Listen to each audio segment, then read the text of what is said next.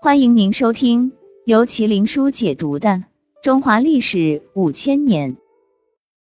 大家好，我是麒麟书。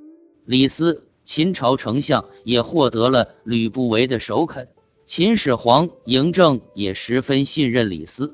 李斯是荀子的学生，学习成绩非常好，也相当有自己的见地。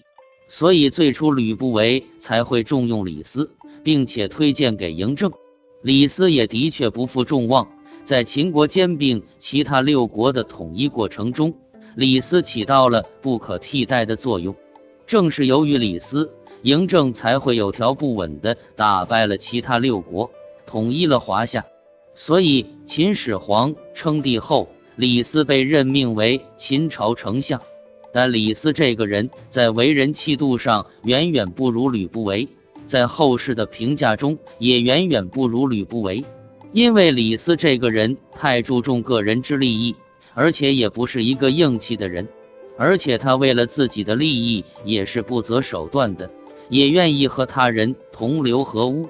首先就是害死自己的同学韩非。韩非这个人与李斯一样，在荀子门下读书，而且成绩也是非常优异，而且是优于李斯。所以李斯对韩非非常忌惮，但是韩非有一个大缺点，就是口才不好。一个学法之人，口才不好是致命的。像李斯成绩好，口才也好，就可以在秦当大官。但是韩非不行，韩非的口才太差了，心里所想不能从自己的口中表达出来，所以韩非子在著书方面非常卖力。用书的形式展现自己的价值与才智，而后人辑录的《韩非子》一书一直流传于今。韩非也是当时法家之集大成者。韩非到了秦国，李斯心里就不爽了，他担心嬴政用韩非而抛弃自己。况且韩非是韩国的公子，而且当时秦国正在谋划伐秦，所以韩非肯定就是一大阻碍。为了扫清自己的障碍，他便诬陷韩非，说韩非摆资格，所以不去主动找秦王。而且韩非终究是韩国人，肯定有情于韩国，而非秦国，所以秦王震怒，将韩非关了起来。本来韩非口才不好，也百口莫辩，只好独自哀伤。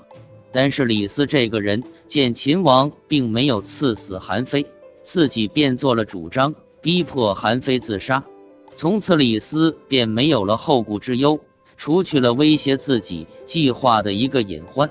而秦始皇去世后，李斯也没有坚定自己的立场，他为了自己的利益，与赵高合伙，私自改诏书，赐死公子扶苏以及秦国的战将蒙恬，这样李斯就可以在秦二世胡亥的领导下。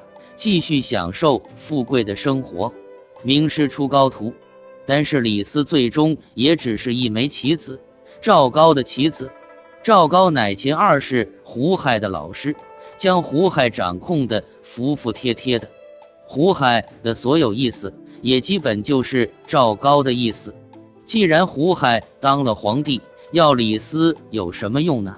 于是便诬陷李斯谋反，将其腰斩。并且一灭其三族。李斯其实真是大才，在秦始皇时期，李斯出色的完成了各项统一工作。但是其为了自身利益而陷害他人的做法，依旧为后世所诟病。与提携他的吕不韦相比，李斯性格显得比较阴柔，不如吕不韦阳光刚硬。